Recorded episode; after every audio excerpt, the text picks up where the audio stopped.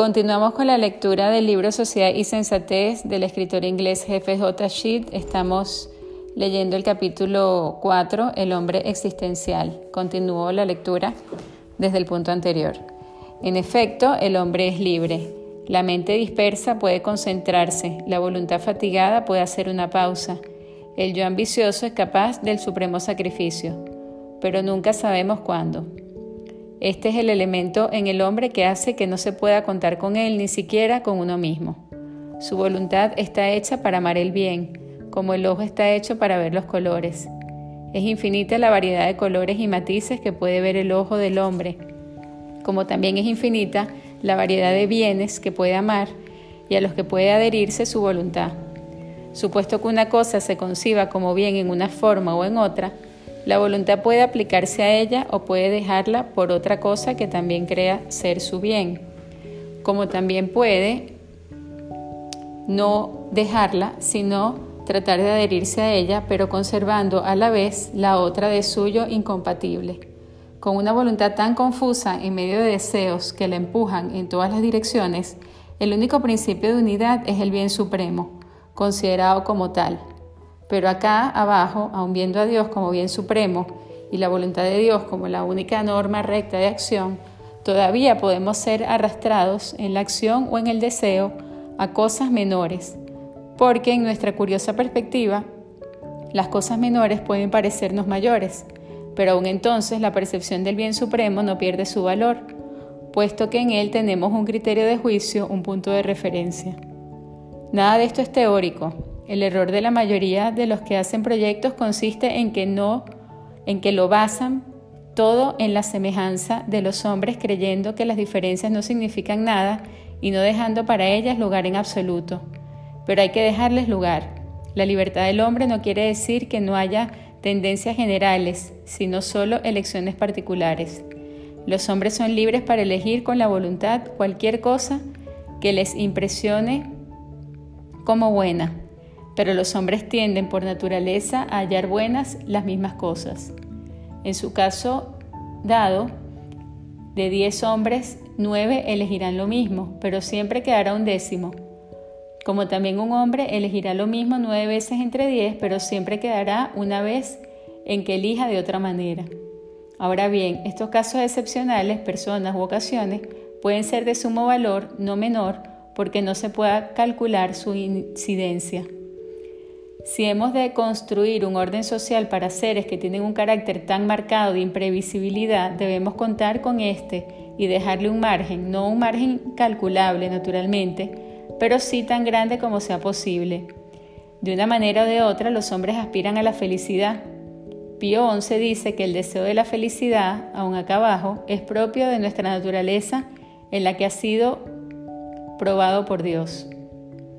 Todo orden social debe dar por lo menos cierto mínimo de satisfacción a este deseo, aunque debiera aspirar a mucho más. Pero precisamente aquí llega el colmo de la imprevisibilidad humana.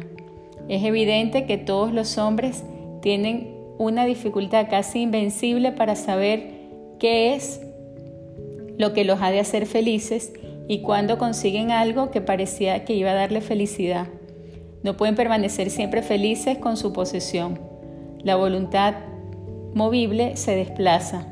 Ya hemos visto lo que hay de definitivamente irrazonable en el hombre, que lo inclina a elegir lo irrazonable precisamente porque es irrazonable. Esto se ve con toda claridad en este asunto de la felicidad poseída. En nuestros mejores momentos sentimos una especie de desazón, como si aún los goces que parecen más sustanciales estuvieran marcados con la fragilidad y mantenidos en forma tan precaria que un soplo de viento o un simple cuchicheo pudiera romper nuestro más firme asidero. ¿Hasta qué punto es esto un defecto del hombre incapaz de perseverar en el goce? ¿Hasta qué punto es un defecto de las cosas incapaces de satisfacer a la larga? En esta cuestión, como en tantas otras, la esencia del hombre ayuda a comprender la peculiaridad de los hombres es también evidente que la felicidad del hombre está enraizada en las relaciones personales. Las personas contribuyen a la felicidad mucho más poderosamente que las cosas, precisamente porque las personas son imagen de Dios, mientras que las cosas solo llevan en sí la huella del obrar divino. Y las personas son la causa de una felicidad tanto más plena y duradera cuanto más las consideramos como personas y no simplemente como cosas. La felicidad en una relación personal puede durar si amamos la imagen de Dios en la persona y amamos juntamente a la persona y a Dios.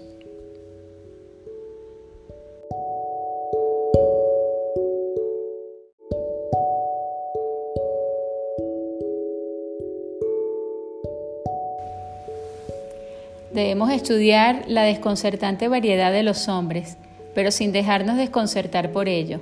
En otras palabras, debemos constantemente volver de los hombres al hombre, ver en cada hombre a todo hombre y a cada hombre como una forma particular de ser de todo hombre.